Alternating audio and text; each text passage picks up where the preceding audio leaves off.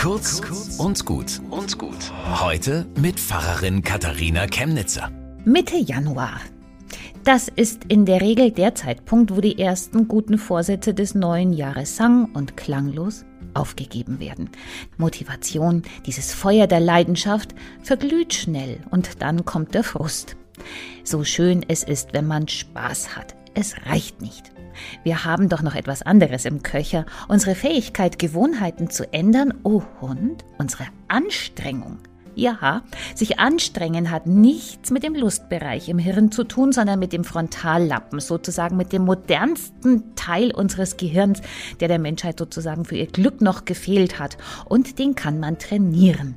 In der Bibel vergleicht Paulus das mit einem Lauf im Stadion, wo man die Fäuste ballt, damit man durchhält, einfach weil man die Ziellinie erreichen muss, unbedingt. Wenn's drauf ankommt, dann ist keine Zeit für eine Runde Motivation. Man muss machen, laufen, tun. Also hopp jetzt. Notfalls machst es halt ohne Lust. Die kommt dann schon wieder.